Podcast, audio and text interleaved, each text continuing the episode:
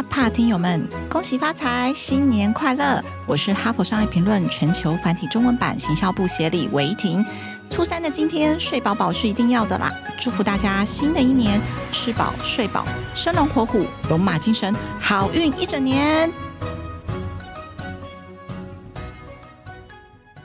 Hello，各位听众朋友，新年快乐！我是代班主持人，哈佛商业评论全球繁体中文版的副主编，我是敦化。今天哦是甲辰年正月初三，那节目开始呢，先祝大家龙马精神，万事兴隆。这一整个礼拜呢，我们给大家准备了过年特别节目，有很多跟平常不一样的内容要提供给大家哦。在这个特别的一周呢，我先呢带大家回顾一下去年一整年的年度之最节目内容，也就是盘点我们节目最受欢迎的主题是什么呢？啊，有没有什么特别的亮点呢？以及我们可以从中发现什么管理趋势呢？啊，此外，如果你是最近才加入我们哈帕节目的朋友哦，也可以把这一集当成一个指路懒人包，迅速掌握我们的精彩内容哦。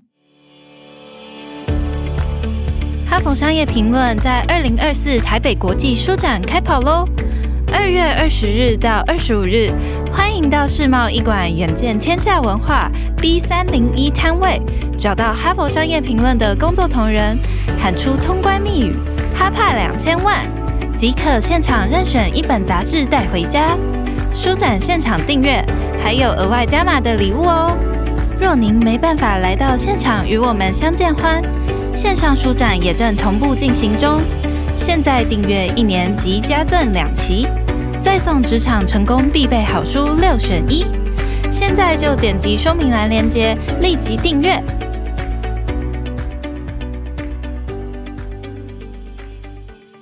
在正式开始盘点我们的年度之最以前呢，我想要先问大家一个问题：有没有人发现哦，我们已经开始制作 video podcast 的人呢？来，请大家举手一下。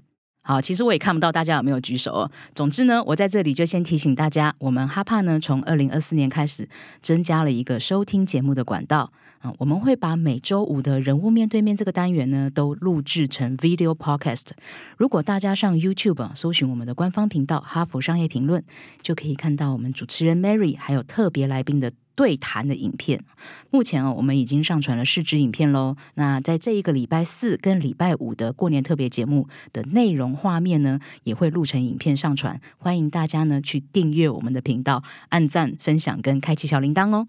好，除了 video podcast 以外哦，我们从二零二三年的下半年开始啊，也有尝试制作一些短影音啊。我们会从这个人物面对面的访谈精华里面呢，截取一些来宾的金句，做成这个 IG 的 reels。如果你有加入我们哈佛商业评论的 Instagram 的话哦，应该会注意到说，我们有发布了很多支的 reels。那有几支呢，就获得很多的观看数跟按赞数。那包含也有很多这个粉丝的精彩留言哦，就是。大家非常的热烈回应。那我这边呢，我就先介绍三支观看破三十万的 reels 啊，这三支短影音呢，刚好呢也对应到我们最受欢迎的三集人物面对面啊，分别是第一百一十九周，我们请来商管名师好序列来谈什么是逻辑思维。啊，还有就是我们在一百零一周的时候呢，邀请前微软大中华区的副总裁蔡恩全啊，他要来谈如何在工作中建立信任关系，以及呢，在第一百零八周，我们请来了泽裕智库的总经理李和全老师，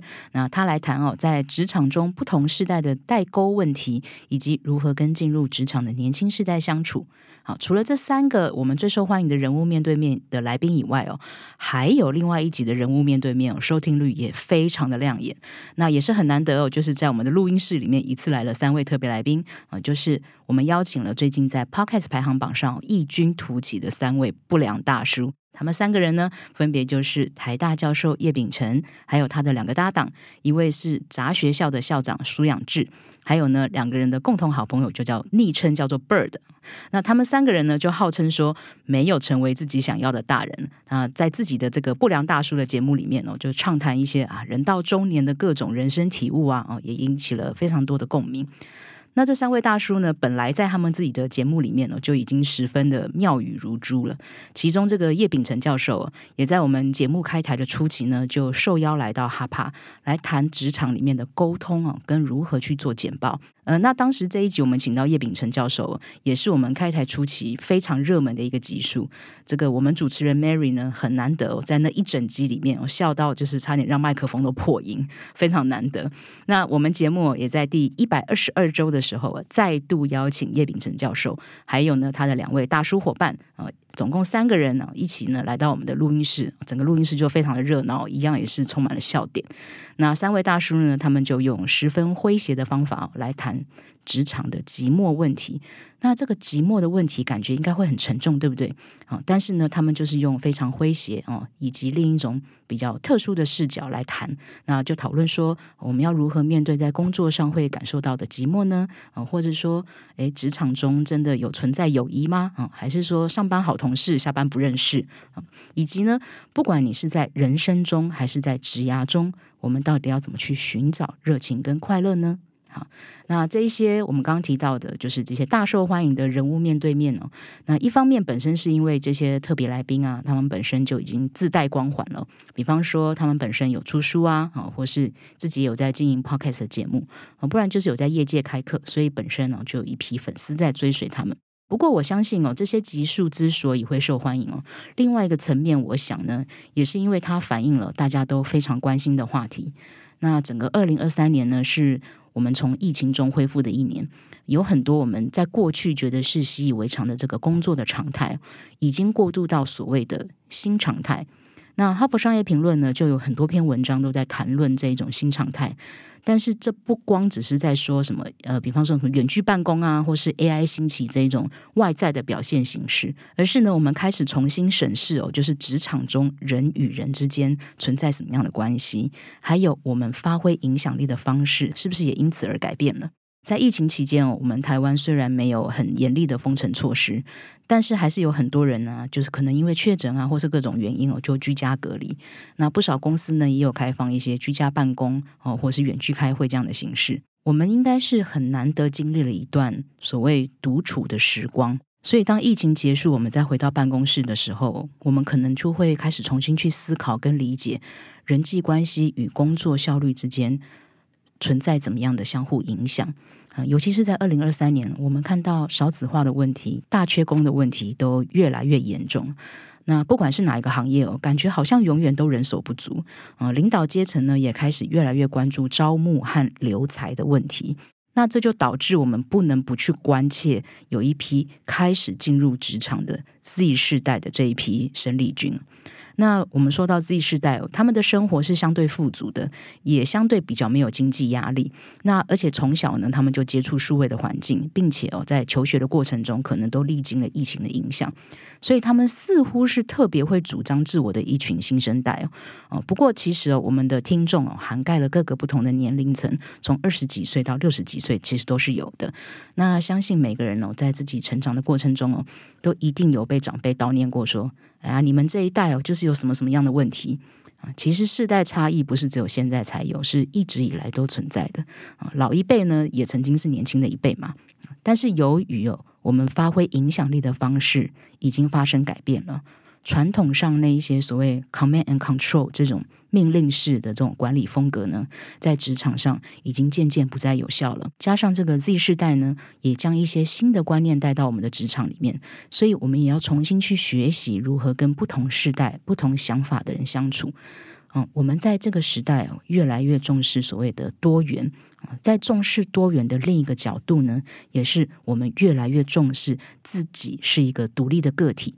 因此呢，我们会开始更加注重我们内心的声音，开始关注我们的情绪、我们的情感，还有我们的心理健康啊，这一些因素跟职涯发展之间，还有工作绩效之间存在什么样的关系？还有人与人之间，我们跟同事、跟主管。跟团队我们要怎么去相处，怎么去理解？相信这都是呃，在疫后我们很需要关注的话题。那这个观察呢，其实跟我们周一到周四这个受欢迎的轻松读的主题呢，也是有一些呼应的。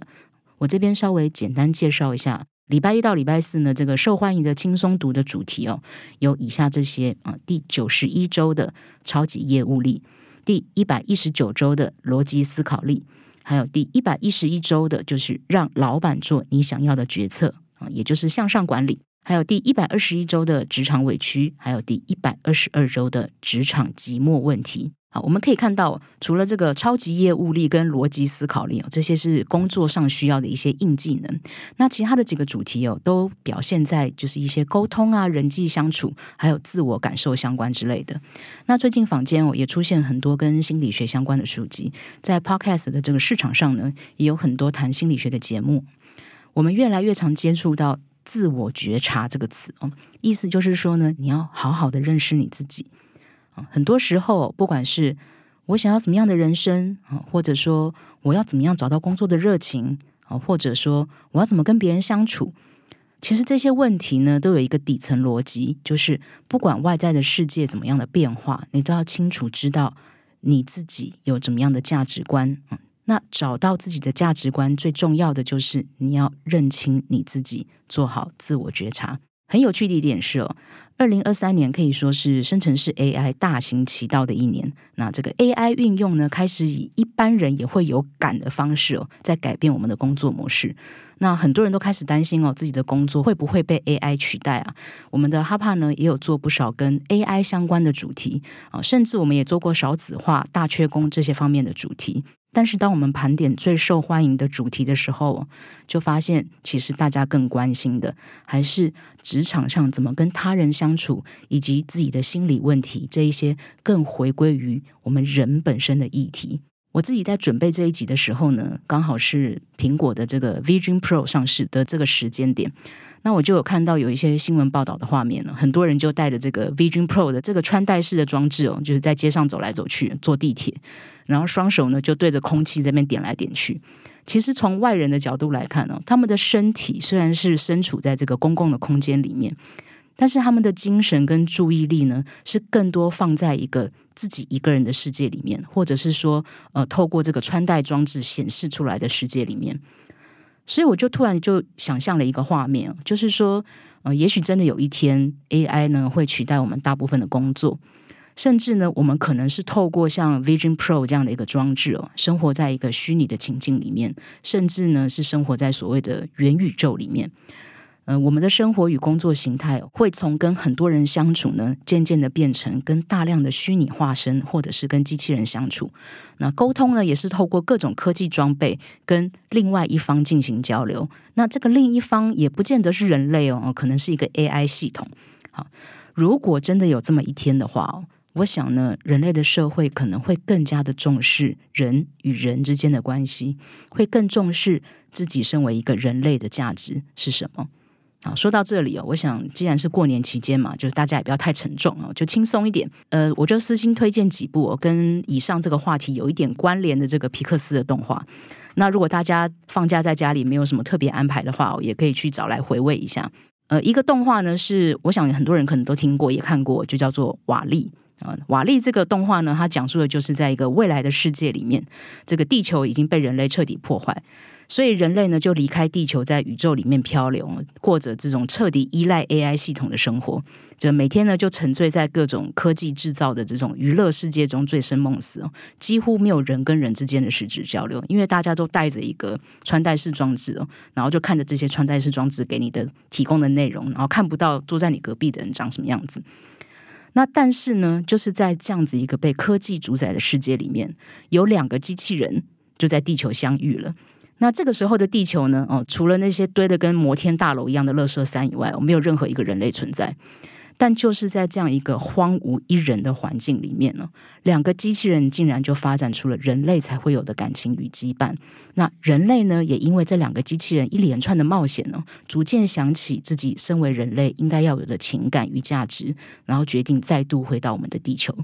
好，这就是瓦力的故事。那第二个，我推荐大家看的这个皮克斯的动画，这个动画比较相对没有这么有名，所以可能很多人没有听过。这部动画叫做《灵魂急转弯》。那这个动画呢，就跟我们刚刚有提到这个不良大叔很像哦。这个主角呢，就是一位大叔，他没有成为理想的大人，每天呢就为了一份勉强糊口的薪水，忍耐去做自己很不喜欢的工作，每天都觉得很空虚，不知道自己在干嘛。那有一天呢，突然他的一个梦寐以求的工作就找上门来了。那这个大叔就觉得啊，皇天不负有心人，我终于等到这一天了。但万万没有想到，他在兴奋要准备去上工的路上呢，就摔到下水道里面，意外就死掉了。那这个大叔变成灵魂之后，他就很不甘心啊，他不甘心直接去投胎，所以他就决定想方设法的要复活。那大这个大叔的这个复活之路呢，也就让观众呢跟着他一起去重新思考，说：哎，我的价值观到底是什么？啊，还有再次重新去探索生命的意义到底是什么？好，这两部动画，就是《瓦力》跟《灵魂急转弯》，我自己本人看过很多次，而且每一次看我都会感动到哭，这样子。我非常喜欢剧情里面讨论的这些议题，不管是。关于生命的思考，或是人类与机器之间的关系哦，甚至延伸到人类与人类之间的情感，或者是一个很单纯呢，也很古老的哲学议题啊，就是我是谁，我的价值观到底是什么？这种思考跟讨论呢，我相信不只是停留在二零二三年而已，也会持续延伸到二零二四年。我们这一集的内容呢，虽然是二零二三年的节目回顾，但同时呢，也可以从这些回顾中去展望二零二四年。在接下去的这一年里面呢，我们哈帕也依旧会继续从《哈佛商业评论》的文章库里面去挖掘更多值得讨论的主题。